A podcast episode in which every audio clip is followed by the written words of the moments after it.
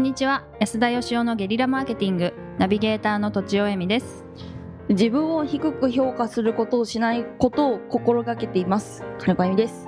難しい。が多い。安田義雄です。これもまたすいません。えっ、と今回は、えー経営者50代の方からご質問いただいてます。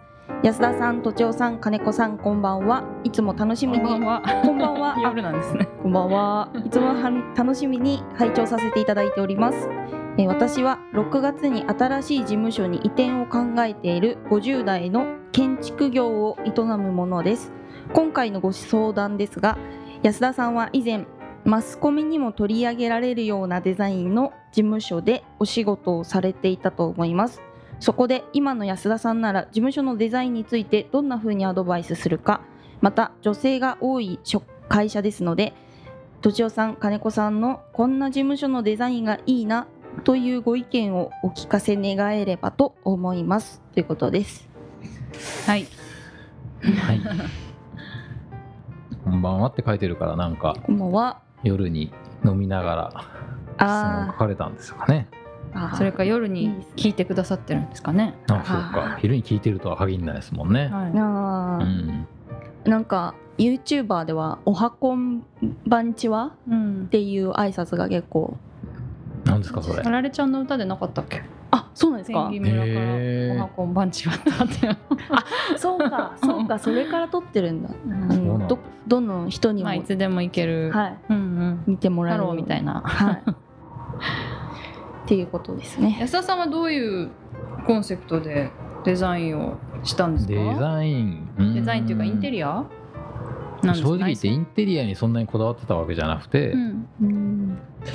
あの営業にですね、まあ、お客さんのところに行くのがまあ嫌だったっていうのがありましてあ一つはね、あはい。うん。でオフィスを工夫すればお客さんが見たいって来てくれるんじゃないかっていうことすで,、ごい。はい、賢い。で相手は社長さんなんでうん。呼びつけるわけにもいかないんで、うん。見たいって言ってもらえればね非常に効率がいいじゃないかなじゃないですか。はい。なるほすごどいな。あとはあの自分がそのまあカフェとかバーみたいなところで仕事がしたかったんですよ。うんうんで社長室の中になんかそういうのを作るとやらしいじゃないですか。なんかいかにもなんか成り上がり社長みたいな感じで。社長ばっかりって。人ばっかりみたいな感じで、うん。それをなんとかするためにあの会社全体をそうしてしまおうみたいなことでうん。はい。俺は自分のためじゃなくてみんなを快適にするためにやってんだという言い訳でまあやってましたね。じゃあバー風とかカフェ風っていうのがテーマだったんですか？そうですね。1階がカフェ風地下がバーになってましたね。ううん。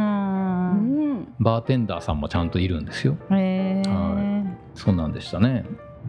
まああとはそのマスコミに取り上げられてって書いてますけど、うん。まあ、それを意識してやってたんですよ。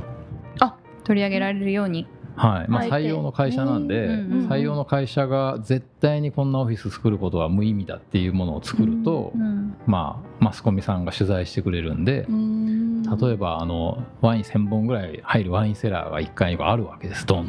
すごい。レストランじゃないんです。ごい無駄じゃないですか。はい。で社員があの無料で飲めるバーが100坪ぐらいのバーがあったんですね。すごですごい無駄じゃないですか。そうするとあのメディアの方が取材に来てくれて、うん。何のためにこんなことしてるんですかっていう。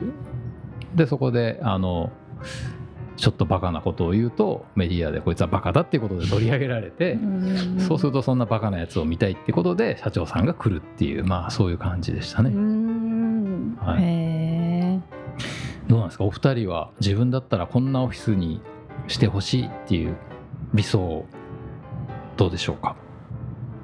なる？あえっ、と個人用のブースがあるといいなと思いました。個人用のブース？個人あのもう遮断遮断されてて、うん。個室ってこ個とですか、ね、室ですね。なんかねある会社ではあるっぽいんですけど。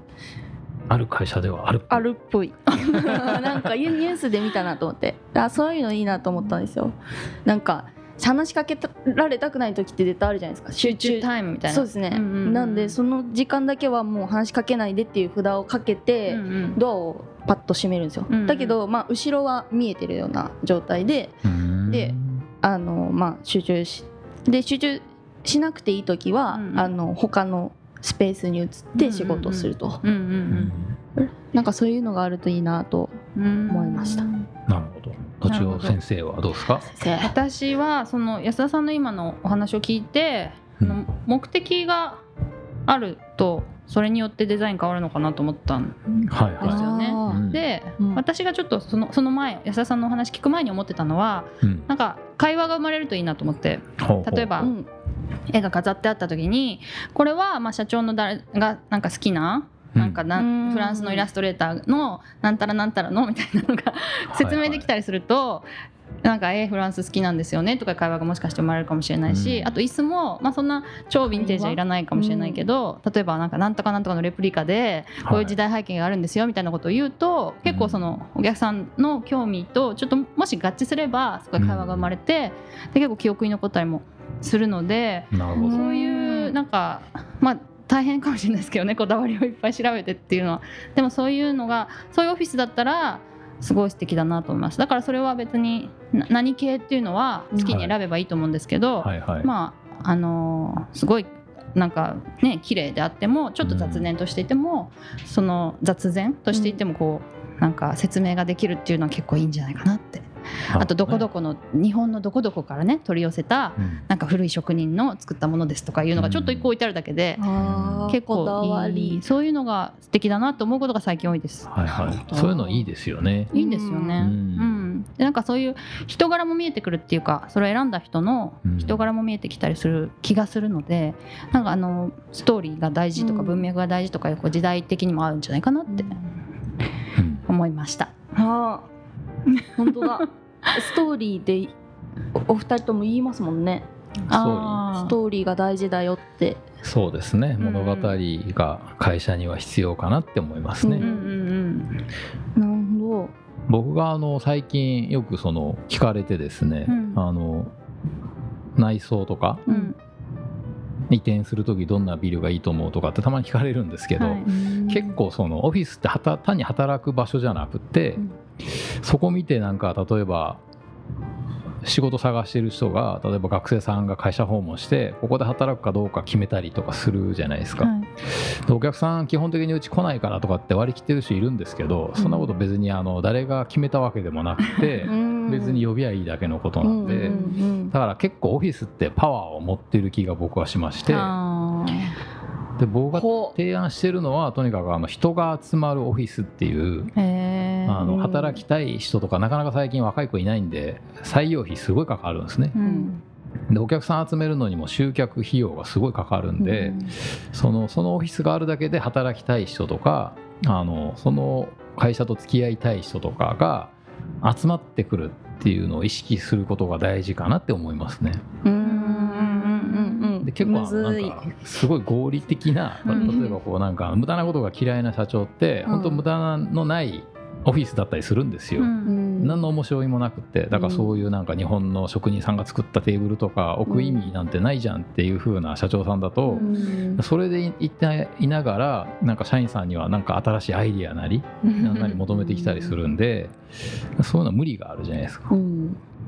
逆にでもそういうごすごい合理的なところではい。魅力を感じてくる人もいるかもしれないですよね。ね。だからこういうこだわりがあるから、うん。あの家具に全然こだわらないんだよっていうことがちゃんと説明できればあのマッチングされると思いますけどね。まあ実際だからこう意識しようとしないでいてうん。も一緒であの結局そのそのオフィスに会った人が来てるんですよ今でもね。実際ね、うんそうですよね。ええそそれを自覚してればいいんですけど、はいうちはもう本当合理的で、うんあの言ったことだけやってくれる人が来たらいいんだよって言うんだったらいいんですけど、うんうんそうじゃない場合もあるんで,、うんで会社って意識してなくてもですねあの同じメンバーでずっとも同じ仕事してるじゃないですか。うんでやっぱ使っている言葉とかもだんだんだんだんこう似通ってくるらしいんですよね。そうなんですよねうんだから頭の中も考えてることもそんなに毎日大差なくてだからそこにやっぱりそこにいる人からは出てこないようなカルチャーとかを取り込みたいんだったらまずそのさっきね都庁さんがおっしゃってたようにそこの文化では絶対に必要ないものを置いてみるとかうん。はすごいいい気がしますね。はいうんうんはいはい。うん、うん